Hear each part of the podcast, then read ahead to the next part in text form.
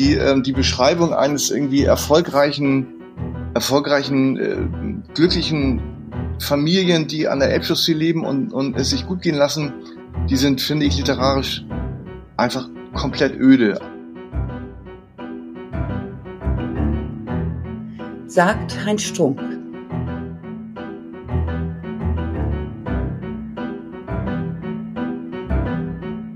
Literaturen, ein Podcast von Cicero, das Magazin für politische Kultur.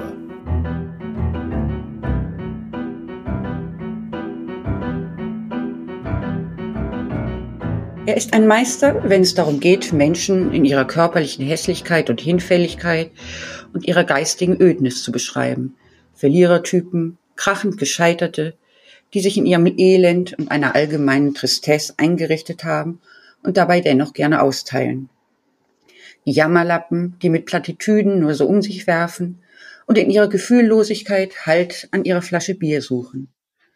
Und doch spürt man bei ihm immer eine Verbundenheit mit diesen Existenzen am unteren Rand der Gesellschaft. Und doch findet sich bei ihm neben Tristesse und Depression ein Humor, der die existenziellen Krisen mit Komik abfedert. Eben ist sein neuer Roman erschienen. Doch von dem harmlosen Titel Ein Sommer in Niendorf sollte man sich nicht täuschen lassen. Hier geht es nicht um eine heitere Sommerfrische, sondern um eine Höllenfahrt. Mein Name ist Ulrike Moser. Ich leite das Ressort Salon, die Kultur und die Wissenschaft beim Magazin Cicero und begrüße Sie zu Literaturen der Podcast. Mein heutiger Gast ist der Schriftsteller, Schauspieler und Musiker Heinz Strunk. Sein erster Roman Fleisch ist mein Gemüse verkaufte sich eine halbe Million Mal der goldene Handschuh, ein Roman über den Frauenmörder Fritz Honka, 25.000 Mal. Mit Heinz Strunk möchte ich heute über sein neues Buch Ein Sommer in Niendorf sprechen, über die Beschwernisse des Älterwerdens, über Hässlichkeit und Verzweiflung, aber auch über Erfolg und Anerkennung. Lieber Herr Strunk, ich freue mich, dass Sie heute da sind bei dem Podcast Literaturen. Sie sind vor kurzem 60 geworden. Wie, wie geht es Ihnen mit dem Alter? Ach, äh, das stand mir ziemlich bevor, muss ich sagen. Aber ähm, äh, tatsächlich ist es so, dass, dass, ähm, dass ich, äh, dass mein, auf sich mein doch ganz integres Gesamtschaffen äh, eine gewisse Würdigung erfuhr und ich ähm, Glückwünsche bekommen habe von, von, äh, von Stellen, von Seiten, mit denen ich ja gar nicht gerechnet hätte. Und dann hat mir der Hamburger Kultursenator einen sehr netten Brief geschrieben. Und so, und insofern war das erträglich. Und ähm, das war vielleicht so diese äh, irgendwie so eine so eine diffuse Angst, äh, die man früher hatte vor dem 60. Äh, weil es den den scheinbaren Eintritt in den, ins Seniorendasein markierte. Und ähm, das hat sich aber noch nicht äh, eingestellt. Also ich bin noch ähm, fühle mich noch nicht als Senior. Gibt es etwas, das Sie besonders am Älterwerden stört? Nee, im Moment noch nicht, aber das wird sicher kommen. Und natürlich äh, fürchte ich diese die allgemeine Gebrechlichkeit, von der so oft die Rede ist. Ähm, aber vielleicht ähm, durch, durch gesunde Lebensweise und regelmäßiges Fasten bleibe ich ja davon bis zu meinem Ableben verschont. Wer weiß es denn schon. Ihr neuer Roman Sommer in Niendorf spielt in dem kleinen, eher unspektakulären Ostseebad.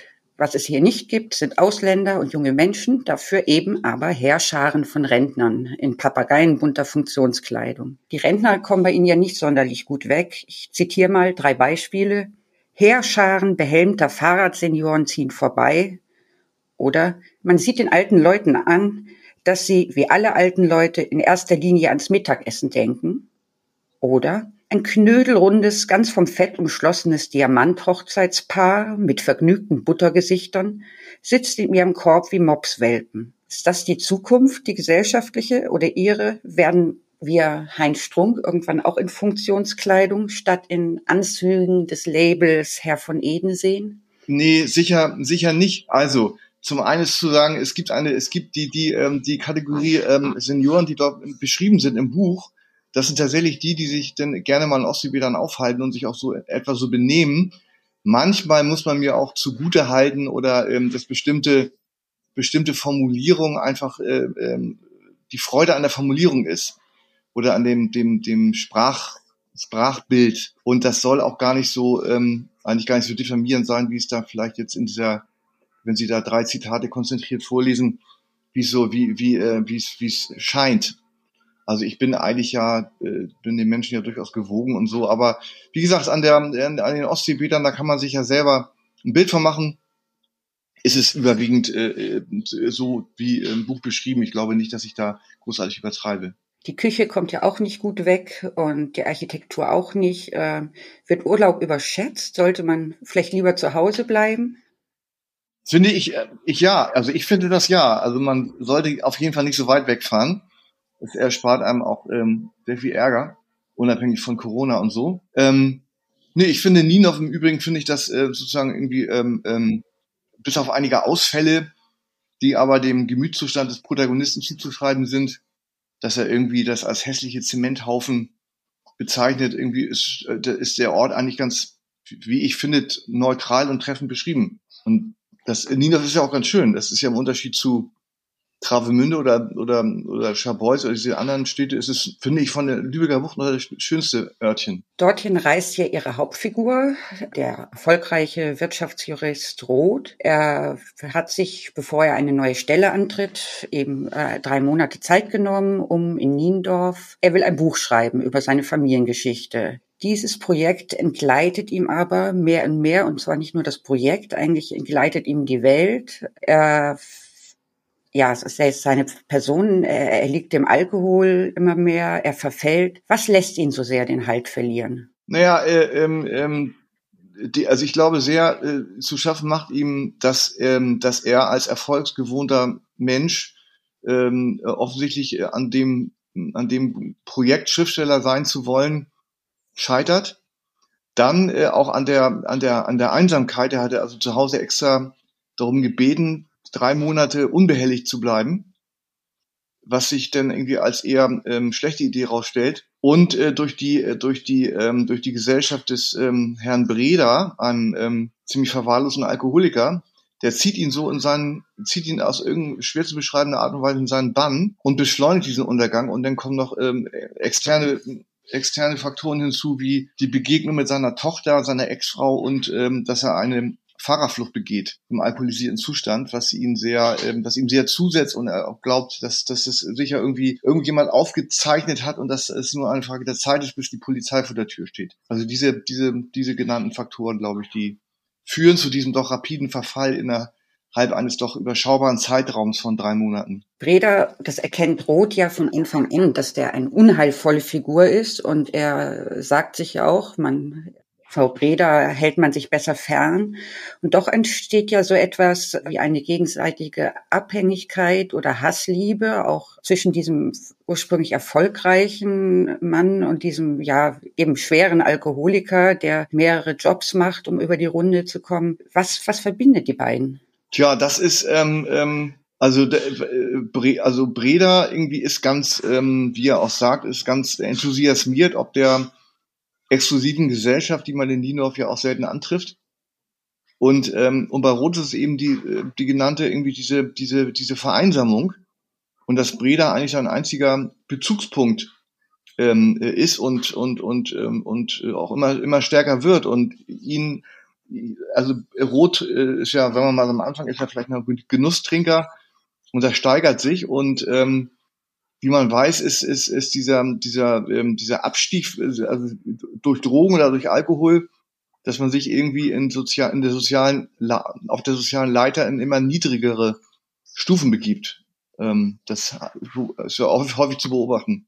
Geht es dabei auch so um die Verlorenheit des Schriftstellers? Also ich meine, das ist ja eine sehr ungefestigte Existenz, also die ohne jede vorgegebene Struktur und natürlich auch den Verlockungen des Alkohols ausgesetzt, ist es auch ein potenzielles Schriftstellerporträt, wenn auch das eines Gescheiterten? Naja, also das äh, ist ja so, Schriftsteller, die behaupten, also jetzt in meinem Fall, sie haben mit ihren Figuren nichts zu tun, die spinnen. Das ist, äh, das ist, äh, stimmt immer alles nicht. Und in dem Fall ist es so, dass ich ähm, sozusagen die Qual des, ähm, des Schreibens ähm, ähm, da versuche abzubilden. Also das ist ja schon, das entspricht ja schon meiner persönlichen Erfahrung, ähm, obwohl ich schon einige Jahre auf dem Buckel habe, also auch der Schriftstellerei, ist es von äh, jedes Mal wieder ein ganz neuer, oft viel mit Verzweiflung und so zu tun habender ähm, ähm, Vorgang. Und Rot, Herr Roth, ähm, es ist ja ein grundsätzlich sehr disziplin disziplinierter Mensch. Er nimmt sich ja auch vor am Anfang in Thomas Mann-Manier vier Stunden netto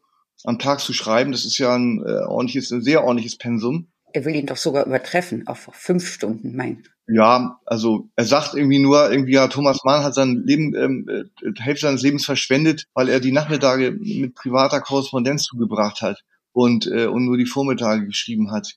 Und, äh, und, und er merkt eben aber zusehends, dass das irgendwie, wie viel, wie Stunden er da am, äh, vor der Schreibmaschine knüppelt, irgendwie, das äh, nützt alles nichts, weil das, was, was rauskommt, ist echt schwach. Und kennen Sie auch diese Gefährdung und Verlockung, dann ähm, sozusagen von aus dieser Frustration ähm, wegzulaufen und oder sich ja wie äh, rot meinetwegen mit Alkohol zu trösten oder eine andere, andere Fluchten? Also ich tröste mich sehr gerne mit Alkohol ähm, grundsätzlich, ähm, aber aber nicht, weil ich äh, vor der vor meinem Arbeitspensum fliehe. Also das, äh, da bin ich nur noch Profi genug, um um das, äh, um dem aus dem Weg zu gehen. Also das ist äh, einem hat, also es gibt ja den schönen, äh, den schönen Spruch, äh, Dienst ist Dienst und Schnaps ist Schnaps und da richte ich mich nach. in ihren Bu Büchern, also, also nicht, also nicht nur in dem neuen Buch, begegnen uns aber dennoch immer zahlreiche Säufertypen und Verlierer und aber eben auch Trinker, kaputt, verwahrlost. Was weckt Ihr Interesse so sehr an diesen krachend gescheiterten Menschen? Also ich äh, will mal so sagen, irgendwie die ähm, die Beschreibung eines irgendwie erfolgreichen erfolgreichen äh, glücklichen Familien, die an der Elbchaussee leben und, und es sich gut gehen lassen, die sind, finde ich, literarisch einfach komplett öde. Also das, ähm, ähm, also die, äh, es macht ja die, die, die, die Tragik und Drama macht macht macht es aus. Auch das, das ist spannend. Das will man, das will man lesen, das will man hören, das will man sehen. Und wenn man das dennoch irgendwie, wie ich das tue, mit einer, mit, ähm, da gibt's ja auch nicht viele von in aller Unbescheidenheit, die das, die dann noch irgendwie das äh, Fach Humor halbwegs beherrschen. Also die, diese Durchmischung ich habe mich darauf, also man muss sich ja irgendwie, ähm, ich habe mich da ein bisschen drauf spezialisiert, so kann man es äh, vielleicht formulieren. Also wobei ich durchaus ähm, auch noch also, schon, ja, schon andere Bücher geschrieben habe, die auch andere Inhalte hatten. Ist ja nicht nur der goldene Handschuh und jetzt immer nur ein Höllenabwärts. Ähm, und da wird sicher noch einiges kommen, was ähm, was äh, was denn auch anders äh, konnotiert ist. Das, ähm, aber das Buch war jetzt irgendwie, ähm, das musste so geschrieben werden. Das sind ja oft Männer, die so ja anfällig sind, frustriert, selbstmitleidig. Sind Männer so in den mittleren Jahren? Ist das eine besonders gefährdete Spezies? Das ähm, mag sein. Das äh, ich weiß aber nicht irgendwie. Also das ist natürlich, äh, was Sie da ansprechen. Ich könnte natürlich auch mal zumindest den Versuch unternehmen, mal eine eine weibliche Hauptfigur ähm, in, in, in den Mittelpunkt zu rücken. Habe ich bisher noch nicht, nicht gemacht, da habe ich nicht dran gewagt. Ich, ähm, ich habe das immer nur so irgendwie ähm, ähm, sozusagen aus meinem eigenen Empfinden und das ist ja, speist sich ja sehr viel aus meinen eigenen Erfahrungen auch. Deswegen, ähm, ich weiß nicht, ob, ob äh, es geht ja nur um eine bestimmte, bestimmte äh, Sorte von Männern, die jetzt besonders verzweiflungsanfällig und anfällig sind für Abstürze jedweder Art. Gibt ja auch äh, die überwiegende Teil lebt ja ganz normal und zu, zufrieden vor sich hin.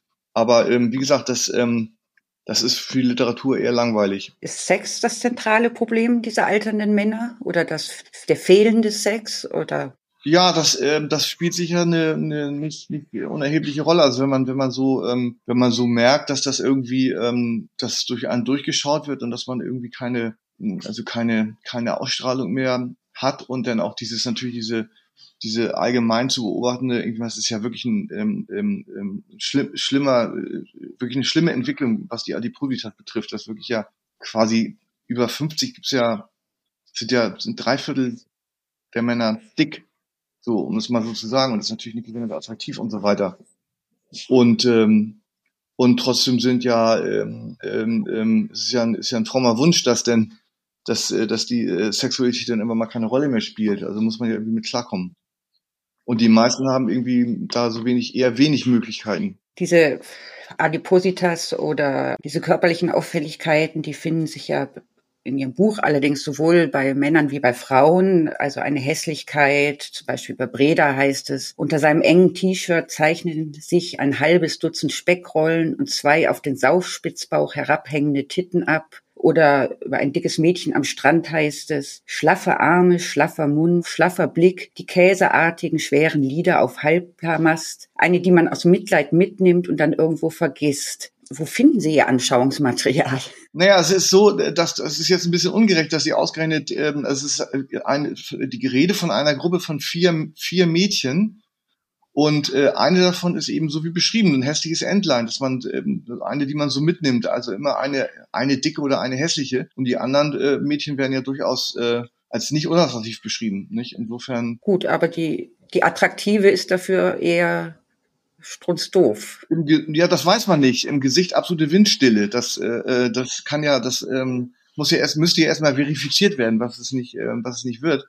Also es wird ja nicht explizit beschrieben, dass die jetzt schön, aber doof ist, beziehungsweise entweder ist man, entweder ist man äh, schön und dann muss man auch doof sein, oder man ist irgendwie äh, vielleicht nicht so schön und ist man irgendwie vielleicht etwas intelligenter. Das ist also das so so einfach äh, mache ich mir auch nicht. Und ansonsten ist äh, das gilt auch mit dem mit dem äh, Käseart Lieder auf Halbmaß und so was Sie da eben vorgelesen haben.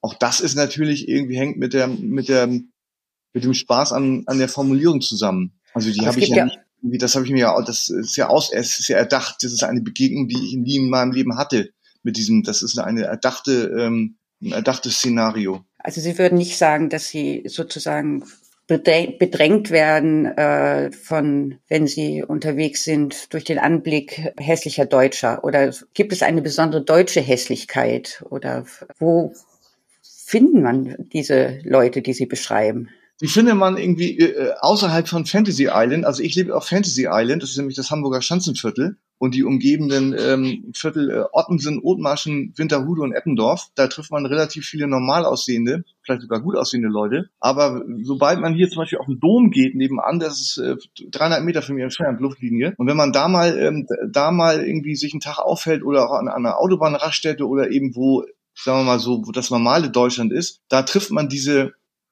von mir beschriebenen äh, äh, äh, Leute und zwar sind die da eindeutig in der, Mehr, in, der, in, der, in der Mehrheit. Und das ist auch nicht über also ich empfinde das als nicht übertrieben oder besonders bösartig oder dass ich mir einen Spaß draus mache, die, die Leute alle blöd zu finden oder oder oder hässlich die sehen so aus wie sie aussehen.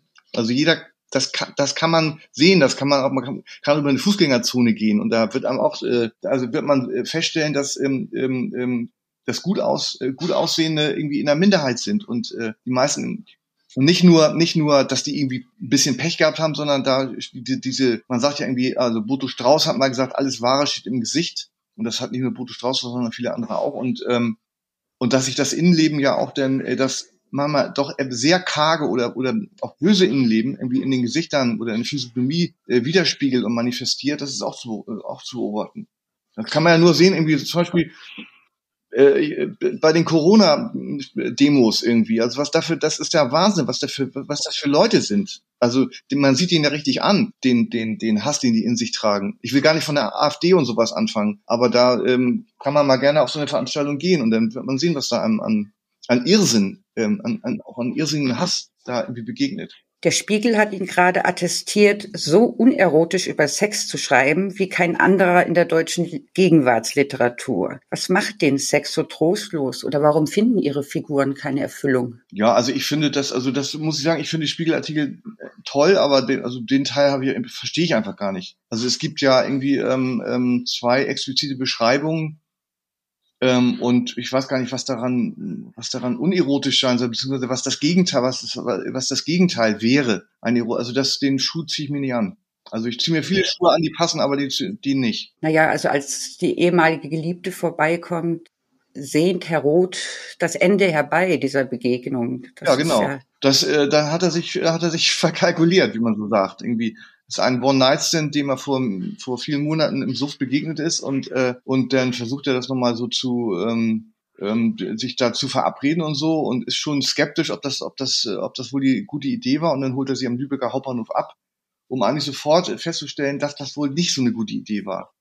Und das Zeitlang kann man ja auch mal irgendwie, ähm, kann man ja beschreiben. Das ist ja irgendwie, was soll ich da irgendwie, das wäre ja total langweilig, wenn ich jetzt irgendwie äh, eine, eine mehrseitige Sexszene ähm, ähm, ähm, schreiben würde, die, äh, die, ähm, die, ähm, also so, so, ich finde sowieso Sexszene, ich finde es eher unappetitlich. Also man muss da gerade wenn man sich so in so Grenzbereichen äh, bewegt, was ich ja gerne tue, da muss man besonders präzise und genau sein. Und irgendwie jetzt irgendwie so eine geile Szene schreiben, das ist also finde ich äh, gra grauenvoll, muss man sich kann man sich sparen. Also dann muss man irgendwie einen originellen Angang finden oder irgendwas, was was es eben halt noch nicht gab. Und da ähm, da darum bemühe ich mich zumindest, aus mir gelingt das sollen andere beurteilen. Was ja trotzdem in Ihrem Buch durchscheint, so bei allem Scheitern und auch der nicht erfüllten Erwartung, ist, dass bei dem Helden Rot doch immer die Hoffnung bleibt, durch die Liebe gerettet zu werden. Und wie ist es bei Ihnen? Glauben Sie an Erfüllung, an Rettung durch die Liebe? Ja, ich, also ich sag mal so, ich hoffe nicht, dass ich in einem so schlechten Zustand bin, dass ich jetzt gerettet werden müsste. Aber äh, von den, sag mal, von den, von den, von der, von der großen Kraft und den Segnungen der Liebe bin ich natürlich, ähm, bin ich, was das natürlich, aber bin ich, bin ich äh, überzeugt von und habe in meinem Leben ja auch schon da sehr viel, sehr viel Gutes ähm, erfahren. Und damit meine ich jetzt auch gar nicht unbedingt nur zwingend äh, die, ähm, die äh, Liebe zwischen Mann und Frau, sondern also allgemein. Also das, ähm, ich habe ähm, sehr viel segensreiche Begegnungen gehabt, die, äh, die mir enorm geholfen haben und natürlich in, in Phasen, wo es mir echt richtig schlecht ging und wo ich auch dachte, mein Leben ist jetzt einfach beendet, äh, mich dort durchaus gerettet haben. Ja, also, also damals schon, jetzt zum Glück nicht mehr so. Es ist die essentielle, ist die essentielle Bedrohung nicht mehr so, nicht mehr so ausgeprägt. Aber musste man vielleicht doch diese existenzielle Bedrohung auch kennen, um diese Traurigkeit oder Aussichtslosigkeit solcher Situationen äh, oft zu beschreiben? Also ich denke, das ist Voraussetzung. Also als rheinische Frohnatur ähm, äh, wird man wohl kaum auf die Idee kommen, Bücher zu schreiben, wie ich es tue. Das ähm, kann mir nicht vorstellen, dass Horst Lichter äh, den goldenen Handschuh geschrieben hätte. Also sich da so reingekniet in die Materie. Der hat äh, andere Sachen zu tun. Sie, Sie haben ja da vielerlei Erfahrungen. Ihre Mutter litt an Depressionen und an Wahnvorstellungen. Sie selbst mussten ja auch eine, also eine Psychose durchleben als junger Mann und haben Depressionen erlebt. Wie haben Sie das ja überlebt? Wie, wie sind Sie da rausgekommen? Ja, irgendwie, ich habe eine Zeit lang habe ich, musste ich Tabletten nehmen, das ging nicht anders, also speziell gegen die Angstzustände. Also was diese Psychose, so eine Cannabis-induzierte äh, äh Psychose, das war wirklich echt dramatisch. Und da habe ich auch also Jahre, Jahre, Jahre gebraucht, um da ähm, mich davon zu erholen. Das ist, ähm, das ist sehr, sehr, sehr langsam abgeklungen und so eine Grundängstlichkeit ähm, ist auch geblieben. Das wird auch nicht mehr besser werden. Also da muss ich schon leben. Das ist, also ich kann damit leben, aber, aber ähm, also das hat, war ein richtiger, eine richtige Zäsur in meinem Leben. Also diese, das war echt nicht, nicht schön. Deswegen kann ich echt, also heute sind die THC-Gehalte ähm, ja in, den, in, dem, in dem Zeug immer noch fünfmal so hoch. Also ich kann nur den jungen Leuten empfehlen, da echt die Finger wegzulassen, Finger von zu lassen. Und was würden Sie sagen, wie geht es Ihnen heute? Och, ähm, ich würde mal sagen, im Moment, ähm, ähm, äh, ich würde mal so formulieren, äh, korrespondiert mein Lebensalter mit äh, meinem äh, mutmaßlichen äh, Karrierehöhepunkt.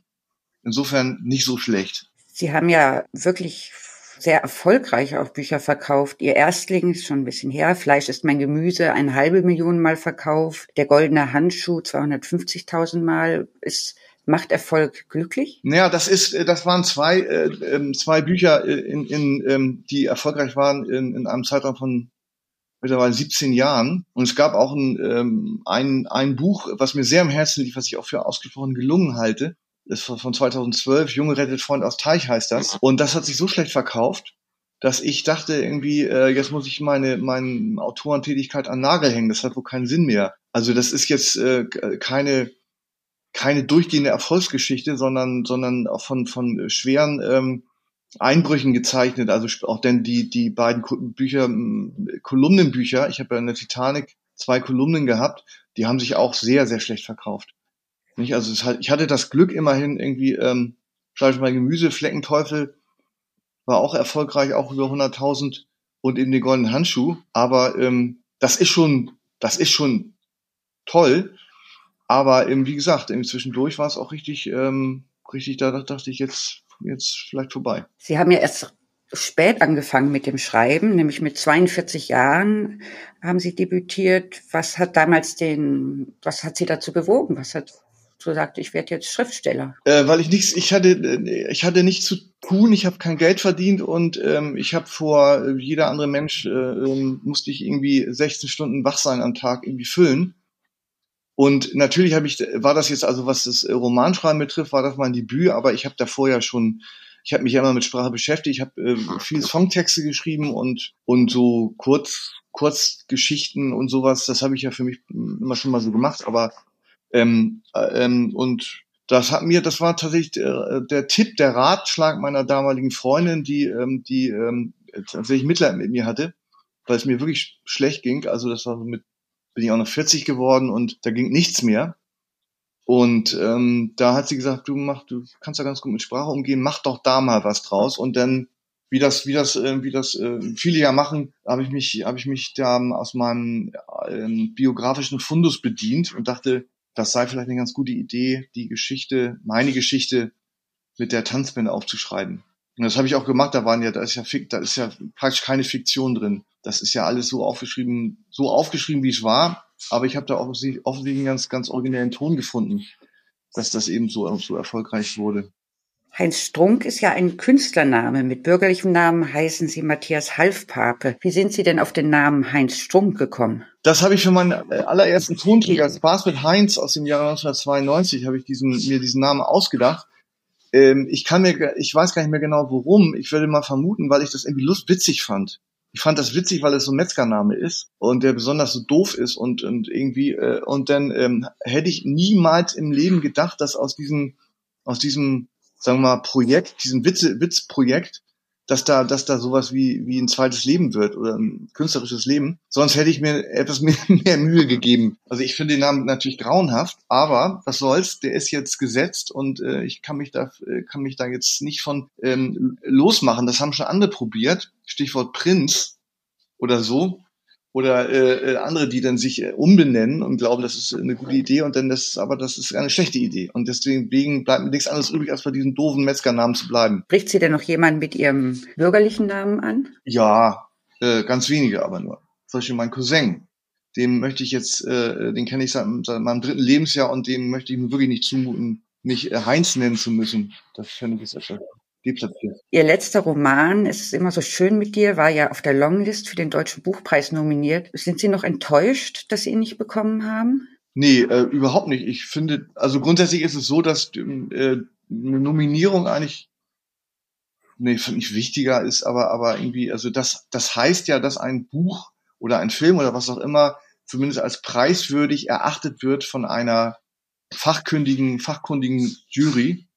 Und, äh, und das war jetzt in dem Fall auszeichnend genug. Jetzt irgendwie, ich bin ja, ich bin ja, äh, wie man sieht, ein, ein alter weißer Mann und hab's, äh, hab's entsprechend, ähm, naja, so schwer habe ich es auch nicht, aber, aber irgendwie ähm, war das, war das klar, dass ich diesen, dass ich diesen Preis, dass ich da wenig Chancen habe, den Preis zu bekommen.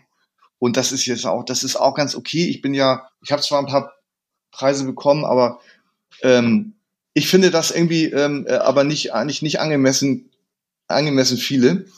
Das ist aber auch irgendwie okay, weil ich dafür ja ganz äh, ganz ordentlich verkaufe. Und äh, deswegen finde ich das eine durchaus ähm, äh, gerechte ähm, gerechte Situation, dass in der in erster Linie die vielen deutschen Literaturpreise, die in Deutschland vergeben werden, eher an Autoren äh, gehen, die ähm, die nicht so super erfolgreich sind das ist dann gewissermaßen ausgleichende Gerechtigkeit und das ist schon, das ist schon okay. Auf der Cicero-Liste, die wir vor einer Weile gebracht haben, der wichtigsten Intellektuellen, sind Sie auf Platz 122 gelandet. Hat Sie das überrascht? Ja, überrascht irgendwie. Ähm, ähm, ähm, freut einen natürlich irgendwie immer, wenn das, wenn das so, wenn man überhaupt als Intellektueller wahrgenommen werde, als den ich mich nämlich gar nicht äh, sehe. Es, ähm, ähm, es gibt den schönen Satz: Dichter und Denker, ein himmelweiter Unterschied.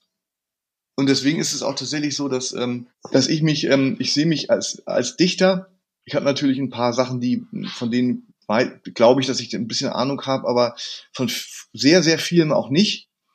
Und äh, deswegen ähm, ähm, halte ich mich auch so aus äh, allgemeinen politischen Diskursen, wie man so sagt, halte ich mich raus, weil ich das Gefühl habe, dass ich da gar nicht mithalten könnte. Das überlasse ich so den Fachleuten. Man hat dennoch das Gefühl, also auch wenn Sie da nicht aktiv sind. Sie sind ja auf, dafür auf ganz anderen Plattformen und Wegen unterwegs. Sie sind, machen Musik, sie spielen Theater, sie schreiben ihre Bücher. Man hat das Gefühl, also fast, dass sie arbeitswütig sind oder keine Pause kennen. Wie, wie schaffen Sie das? Wie, äh, dis, würde ich mal sagen, Disziplin und, ähm, und ähm, Routine und ähm, irgendwie Effizienz spielt eine, eine, ähm, entscheidende Rolle, dass ich also praktisch nichts für einen Papierkorb mache. Also ich, äh, wenn äh, ich bin gerade an, an einer Geschichte, die ist echt kompliziert und ähm, und äh, andere würden da wahrscheinlich weiß ich nicht, ich sage es einfach mal, irgendwie andere würden da vielleicht sagen, nee, das ist jetzt, das, das, das ist jetzt irgendwie nicht, das schaffe ich nicht. Und ich bin da so ein, so ein, ich verbeiß mich da an sowas und, und mach, mach, mach so lange, arbeite so lange dran, bis es gut wird. Deswegen also, das keinen Ausschuss zu haben, das glaube ich, das, ähm, das ist enorm, ähm, enorm arbeitssteigernd. Und ansonsten, ich mache mich ja auch nicht tot. Also es ist ja nicht so, dass ich hier den ganzen Tag sitzen würde. Also ich schon irgendwie so Arbeitstage, so ich dieses, also was, was ich rot irgendwie, ähm, ähm, was ich rot vornimmt, das nehme ich mir nämlich auch vor, nämlich vier Stunden netto, gestoppt mit so einem digitalen Eierwecker. Und das ist so mein, äh, das ist so mein Arbeitspensum und das kann man im Stück sowieso, ist ja unmöglich zu schaffen. Also ich mache immer eine Stunde und dann brauche ich auch eine Dreiviertelstunde, mich zu erholen und so, und so, so vergehen dann die Tage. Und dann gibt's ja auch, ähm, bin ich ja noch irgendwie live unterwegs oder spiele Theater, das ist auch eine wichtige Abwechslung bei so einem reines irgendwie äh, Autoren, Autorenexistenz im stillen Kämmerlein, das, äh, das wäre mir auch etwas zu trostlos. Und probiere halt immer wieder Sachen aus. Also ich habe auch ganz viele, ganz vieles, ähm, mein Leben ist eigentlich Learning by Doing, kann man, kann man sagen. Und ich bin ganz oft ins kalte Wasser gesprungen. Ich habe eigentlich immer, äh, also die Herausforderungen, die an mich angetragen wurden, die habe ich immer ähm, angenommen und habe nie gesagt, nee, das kann ich wahrscheinlich nicht. Und, äh, und meistens ist es tatsächlich auch ganz, ist irgendwie auch ganz gut gegangen.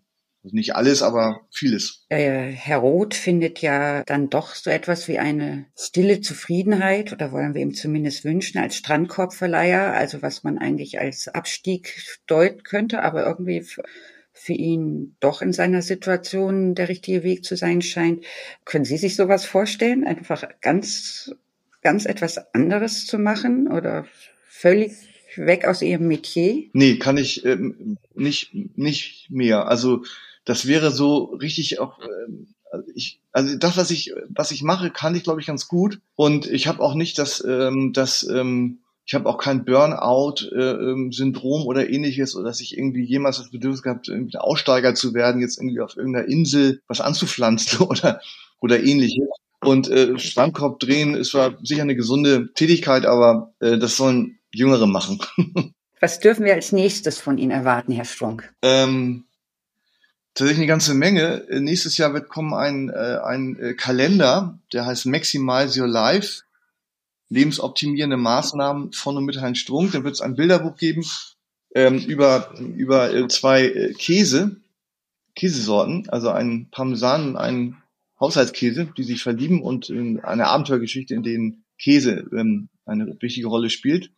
Dann wird es eine sechsteilige Serie geben, ich darf noch nicht verraten, wo die ausgestrahlt wird, weil es noch nicht in ganz trockenen Tüchern ist, aber sagen wir mit 95-prozentiger Sicherheit wird die gedreht werden und ich ähm, habe die Bücher geschrieben und spiele auch einen der beiden Hauptrollen. Und dann gibt es ein Erzählungsband. Ähm, genau. Also eine ganze Menge. Also vielleicht ist sogar das nächste Jahr das, äh, das Jahr, an dem am meisten passiert. Also ob ich das, äh, ob ich das äh, Pensum halten kann, das ist fraglich, aber Moment geht's noch. Lieber Herr Strunk, ja, ich drücke Ihnen die Daumen für Ihre Projekte. Bedanke mich ganz herzlich für unser Gespräch. Ich bedanke mich auch bei den Zuhörern von Literatur der Podcast und ja, bleiben Sie uns gewogen, empfehlen Sie uns weiter, abonnieren Sie uns. Sie finden alle Cicero Podcasts auf unserer Online-Seite oder auf allen gängigen Podcast-Formaten. Vielen Dank.